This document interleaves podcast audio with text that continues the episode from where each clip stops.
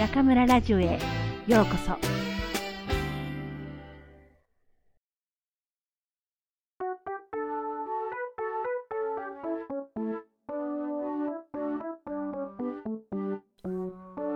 窓際のトットちゃん。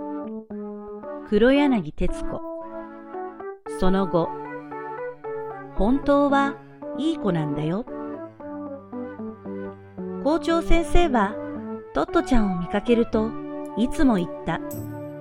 君は本当はいい子なんだよ。その度にトットちゃんはにっこりして飛び跳ねながら答えた。そうです私はいい子ですそして自分でもいい子だと思っていた。確かにトットちゃんはいい子のところもたくさんあった。みんなに親切だったし、特に肉体的なハンディキャップがあるために、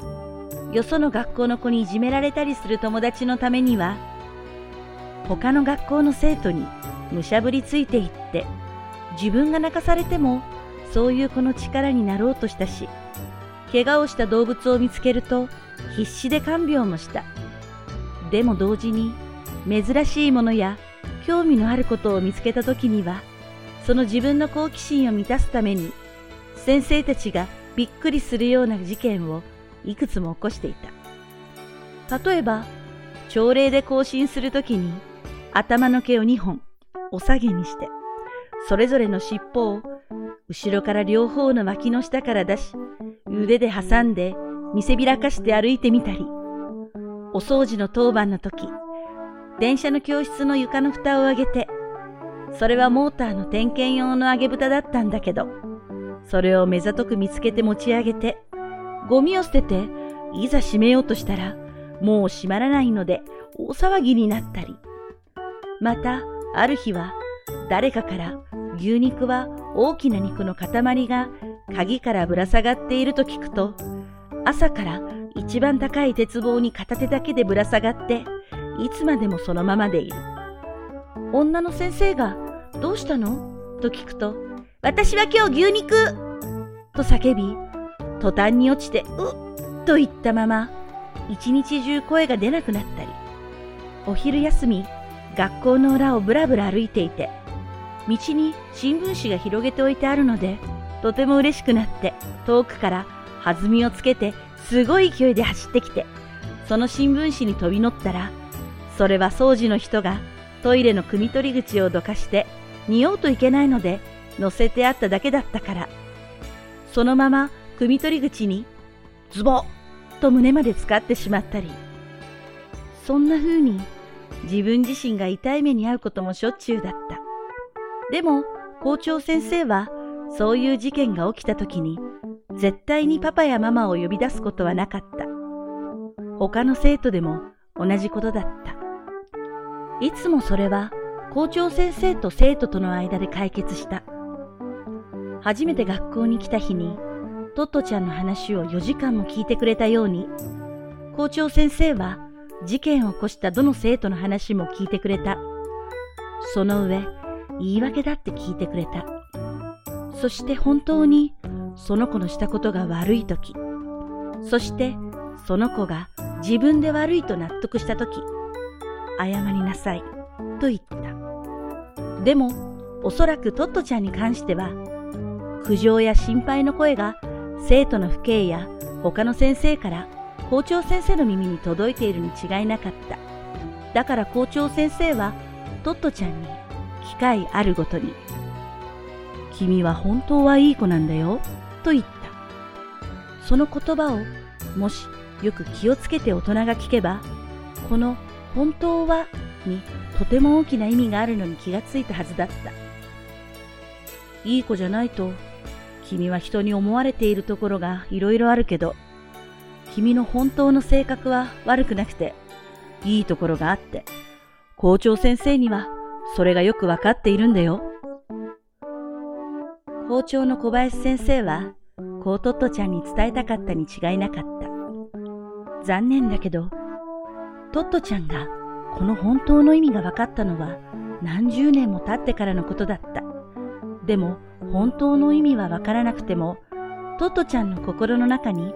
私はいい子なんだ、という自信をつけてくれたのは事実だった。だって、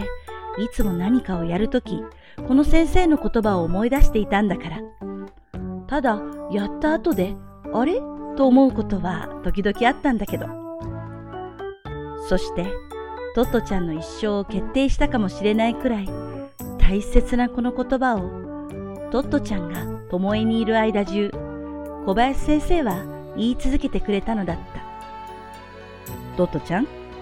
君は本当はいい子なんだよ。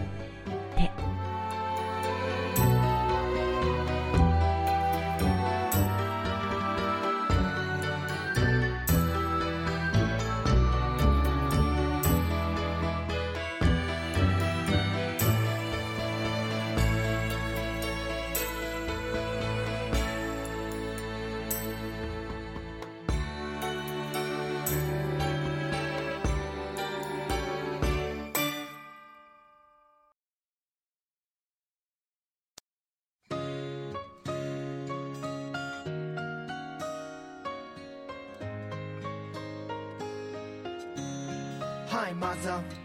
ー。背景元気にしてますか？最近連絡しなくてごめん。僕はなんとかやってます。皆さんこんばんは。今夜も中村ラジオへようこそ。私は当ラジオ局のディスクジョッキー中村です。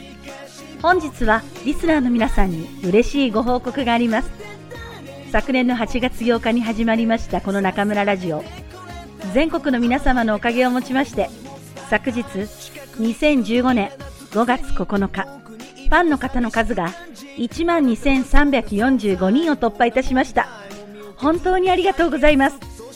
1万2345人きれいに12345と並び再生回数も52万8000と想像をはるかに超えるご支持をいただいております。そこでこの9ヶ月間のご愛顧に感謝して、祝12345ありがとうプレゼント企画を行います。パチパチパチパチ。今回、中村ラジオのお知らせをウェイボーで転載してくれた方の中から、抽選で30名様に、中村ラジオ特製はがきに、私が一枚一枚心を込めてメッセージを書き、お手元に郵送いたします。この絵はがきの私のイラストは今年中南財系政法大学日本語学科を卒業するごていていさんが本人の3倍可愛く描いてくれたものです。それを中村ラジオの編集担当のくんちゃんがフォトショップで上手に絵はがきにしてくれました。みんなありがとう。ささやかな1枚ですがご希望の方は後ほどウェイボーアットマーク中村写真。ジョンチュンで掲載予定のお知らせをぜひ転載してくださいね。厳正なる抽選の上当選者30名様に絵はがきの宛先を伺う通信をお送りいたします。皆さんふるってご応募くださいね。さて今夜の朗読は窓際のトットちゃんの中で私が一番好きなそして世界中の人を一番感動させた本当はいい子なんだよのお話です。トットちゃんは今で言うところの多動児、つまりじっと静かにしていられない女の子で、初めに入学した小学校をわずか1年足らずで退学になってしまいます。巴学園に入っても、トットちゃんに対する苦情や心配の声が、生徒の保護者や先生たちから校長先生の耳に届いているはずなのに、校長の小林先生は決してトットちゃんを怒鳴りませんでした。校長先生は事件を起こしたどの生徒の話も言い訳さえもちゃんと聞いてくれました。これはなかなかできないことですよ。私の周りにいるのは小学生ではなく、もう年齢的には大人になった大学生ですが、私は、さて、教師として彼らの声、そして耳には聞こえない心の声をきちんと聞けているでしょうか。つい忙しくて、つい言いそびれてと言い訳ばかりを並べて、後々後悔するというのが悲しい現実かもしれません。校長先生はトットちゃんに彼女を一生支える一言をことあることに言います。それが、君は本当はいい子なんだよ、なんです。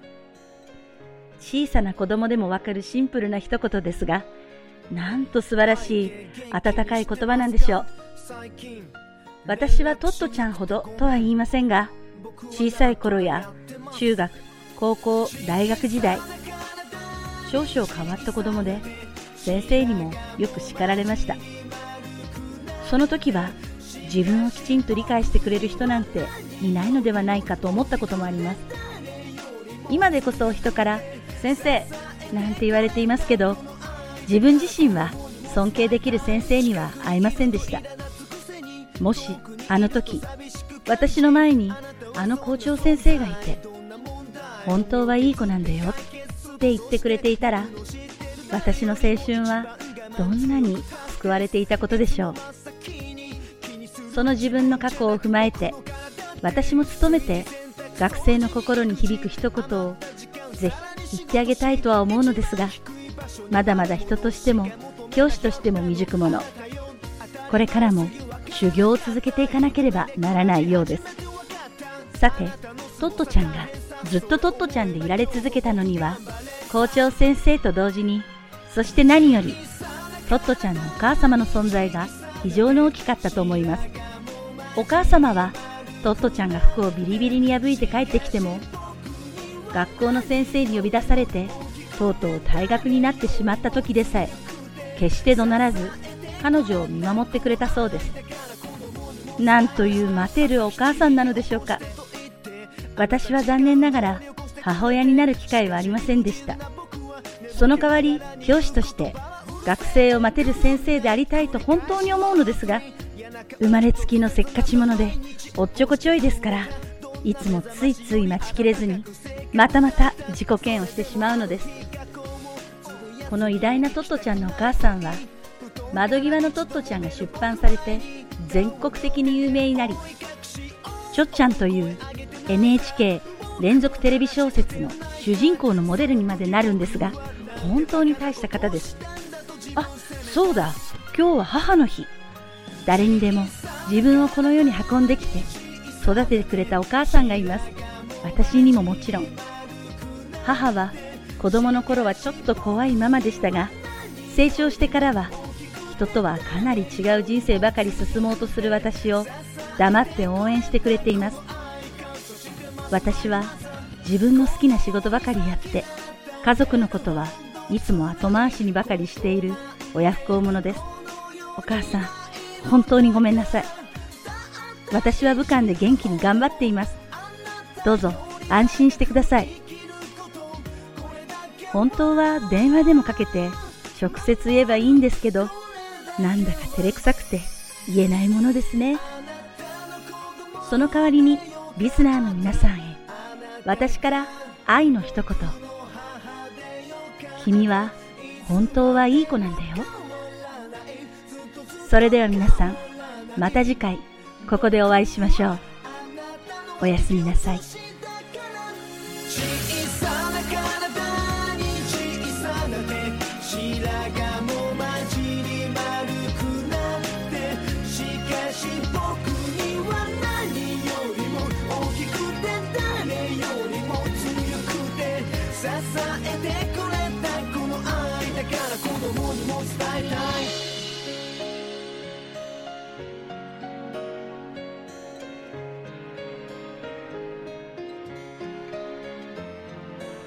ずっと僕の母でいてずっと元気でいてあなたにはまだ仕事があるから僕の親孝行受け取る仕事が。